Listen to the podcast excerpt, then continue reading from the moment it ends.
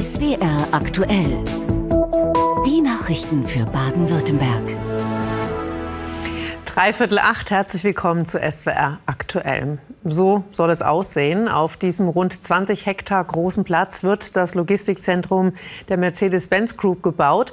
Das haben die Einwohner von Bischweier im Kreis Rastatt heute in einem Bürgerentscheid entschieden. 76,2 Prozent sprachen sich für den Bau aus, 23,8 stimmten dagegen. Auf dem Gelände am Ortsrand von Bischweier stand früher ein Spanplattenwerk. Hier wollen Projektentwickler Panatoni und Mercedes-Benz ein Logistikzentrum mit Vormontage bauen. Rund 500 Arbeitsplätze sollen hier entstehen. Im Bürgerentscheid ging es darum, ob die Gemeinde dafür einen Bebauungsplan aufstellen soll. Rund drei Viertel stimmten dafür. Die Zahl der Ja-Stimmen übertrifft auch die erforderliche Mindestzahl von 20 Prozent der Stimmberechtigten. Eine deutliche Mehrheit für das Projekt. Wir denken, dass das einen Fortschritt für unsere Gemeinde, für diesen Standort bedeutet. Natürlich muss die Entwicklung beobachtet werden und begleitet werden. Bürgermeister Robert Wein erklärt, das Projekt präge die Gemeinde auf Jahrzehnte. Wir bauen die Zukunft unserer Gemeinde auf ein stabiles demokratisches Fundament und deshalb können die Bürger bei uns selbst entscheiden, wo soll es hingehen.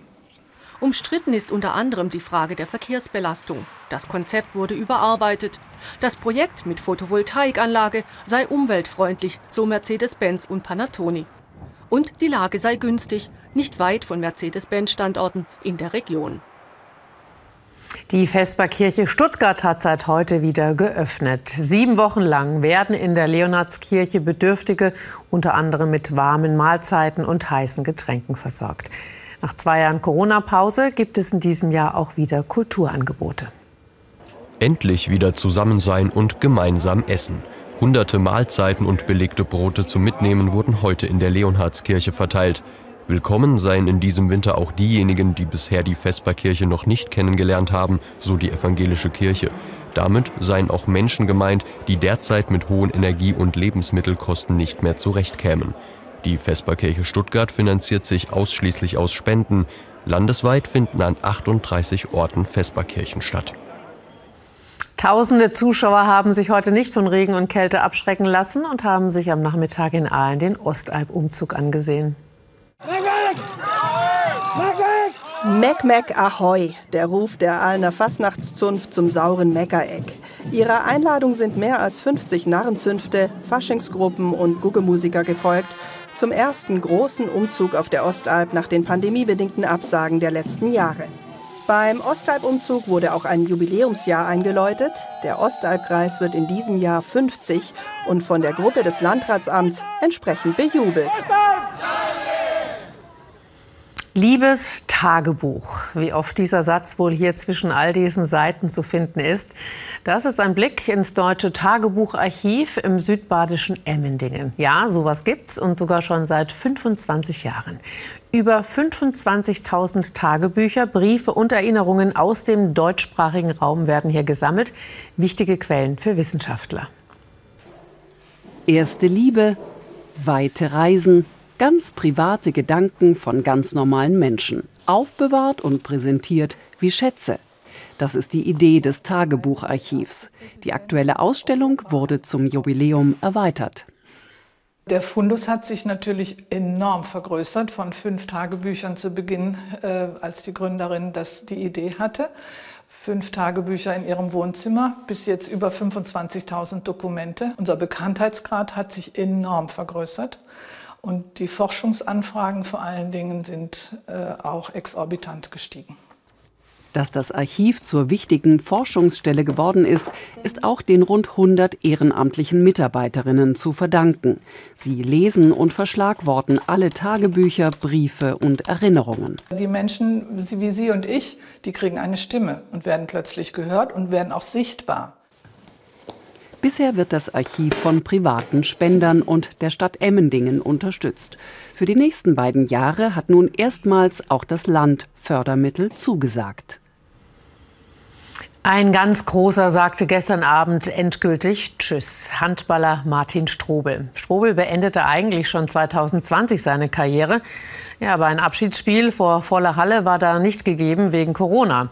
Daher wurde Strobel gestern endlich gebührend verabschiedet vor ausverkaufter Halle in Balingen. Martin Strobel hatte Tränen in den Augen. Sein letzter Auftritt mit dem Harz an den Fingern vor heimischer Kulisse in Balingen. Etwas ganz Besonderes für den 36-Jährigen. Es war schon sehr emotional, vor allem dann auch zum Schluss und ähm, sehr viele bekannte Gesichter heute hier. Ähm, ich bin unglaublich dankbar für A, die lange Zeit, aber auch, dass die Menschen heute hierher gekommen sind, dass die Mannschaft, viele Spieler auch weite Reisen auf sich genommen haben und äh, ja, ich glaube, das wird die nächsten Tage noch irgendwo so nach, so langsam zu realisieren sein. Ja. Gemeinsam mit seiner Familie blickt Strobel nochmals auf seine filmreife Karriere zurück. Hier in der Hölle Süd in Balingen nahm Strobels Karriere schon vor 17 Jahren so richtig Fahrt auf. Das Highlight dann das Jahr 2016. Mit der deutschen Nationalmannschaft wird er erst Europameister und holt dann noch Bronze bei Olympia. Und Strobel wäre nicht Strobel, wenn er nicht auch mit Rückschlägen umgehen könnte. Bei der WM 2019 verletzt er sich schwer am Knie, doch er kämpft sich über Monate nochmal zurück, bis er im Februar 2020 dann sein Karriereende bekannt gibt. Es waren halt einfach viele tolle Momente und dann nochmal das letzte Mal hier reinzulaufen in so das Wohnzimmer, das war schon ganz besonders. Schon beim Einlaufen großer Applaus von den 2300 Zuschauern für Martin Strobel, der mit einem Team aus Freunden und alten Weggefährten gegen seinen Heimatverein Balingen-Wallstätten antrat. Seine Tore und der Sieg seiner Mannschaft an diesem Tag nur Nebensache. Ich glaube, wir haben das äh, heute Abend sehr, sehr oft gehört, dass er äh, ein genialer Handballer war, dass er aber vor allem auch charakterlich ähm, immer ein absoluter Teamplayer war, was unsere Sportart ausmacht. Für den Teamplayer bleibt nach der Karriere jetzt mehr Zeit für die Familie. Zudem gibt er seine Erfahrungen als Coach unter anderem an Führungskräfte weiter. Die Fans und Spieler feierten Strobel noch bis tief in die Nacht an diesem Samstag. Noch ein einziges Mal abheben für den sonst so bodenständigen Martin Strobel. Und was Strobel mit Sicherheit auch freuen wird, die deutschen Handballer haben bei der WM gerade eben ihr zweites Vorrundenspiel gegen Serbien mit 34 zu 33 gewonnen und stehen damit schon in der Hauptrunde. Erneuter Podestplatz für Johannes Lochner in Altenberg. Gestern noch im Zweierbob erster, belegte der für Stuttgart startende Lochner heute im Viererbob Rang 3. Mehr dazu jetzt in Sport kompakt. Nach Lauf 1 liegt Johannes Lochner auf dem dritten Rang und kämpft zunächst gegen die Zeit von Teamkollege Francesco Friedrich. Lochner, gewohnt stark am Start, lässt den Bob einfach laufen, windet sich im Eiskanal ohne größere Probleme bis nach unten und knackt am Ende die Marke von Friedrich. Die Zeit gut, aber nicht gut genug für die, die noch folgen, Teamkollege Christoph Hafer und der Brite Bradley Hall.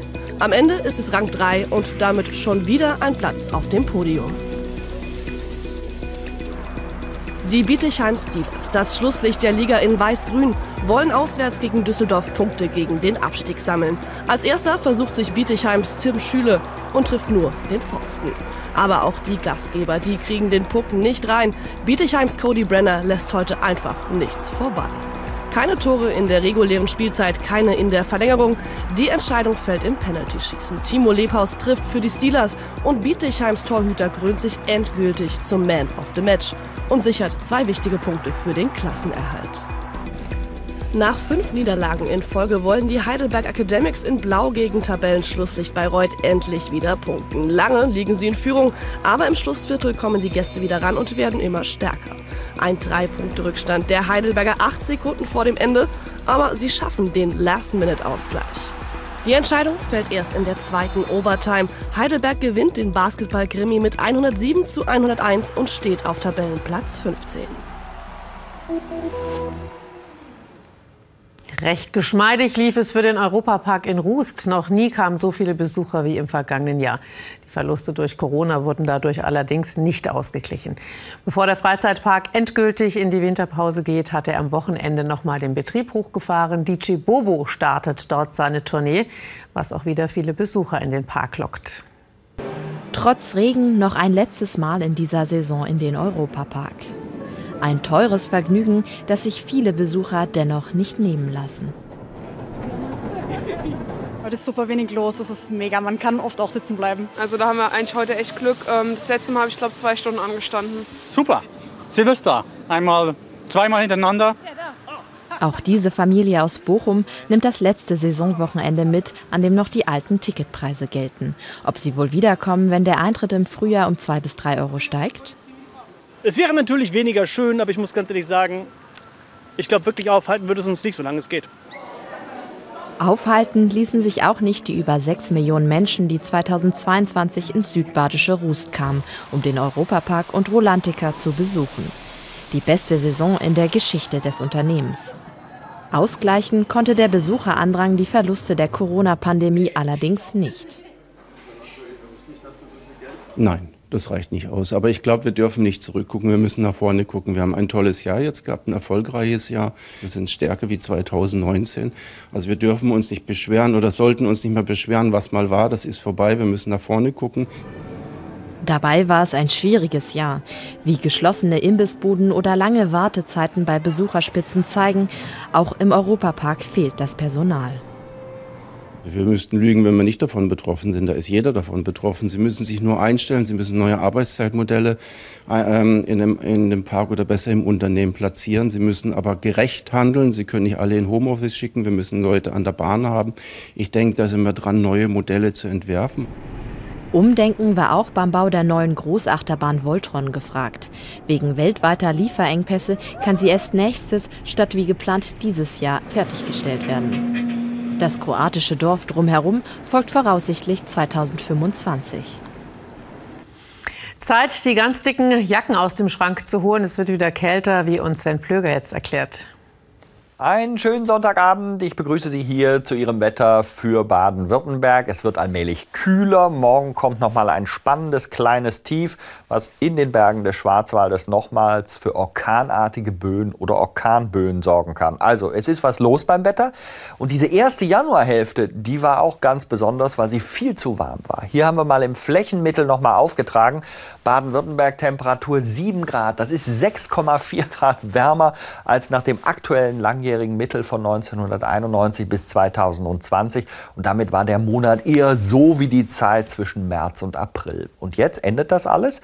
Sie sehen, die Temperaturen gehen runter. Freiburg 15 Tage Trend. Und hier ab Mittwoch sind wir dann tatsächlich mal in einem eher winterlichen, also Januar-typischen Bereich. Wettermäßig passiert in der Nacht noch nicht viel. Da ist es so, dass wir einen Wechselbewölkung bewölkten Himmel haben, nach Süden teilweise auch richtig klar. Einzelne Schauer später mal Richtung Odenwald und die Temperaturen, die liegen dann meistens in einem Bereich so zwischen 0 und 5 Grad weiter nach Westen. Weiter in Richtung bayerische Grenze geht es aber durchaus in den leichten Frostbereich. Und morgen Vormittag kommt dann mit Power ein kleines Tief von Frankreich, drückt Regen rein, nach Osten noch Aufhellungen. Nachmittags zieht der Regen weiter und entscheidend ist aber auch der Schnee. Denn die Schneefallgrenze liegt bei etwa 400, 500 Meter, steigt vielleicht kurzfristig mal an und geht dann wieder zurück. Die Temperaturen dazu liegen in einem Bereich so zwischen 4 und 9 Grad, auf 800 Metern etwa bei 2 Grad. Und das Entscheidende ist jetzt neben der Tatsache, dass es in den Bergen des Schwarzwaldes auch winterliche Verhältnisse und Glätte gibt, der Wind. Denn dort sind durchaus orkanartige oder Orkanböen drin. Ich sagte es eingangs schon. Weiter nach Osten ist der Wind deutlich schwächer.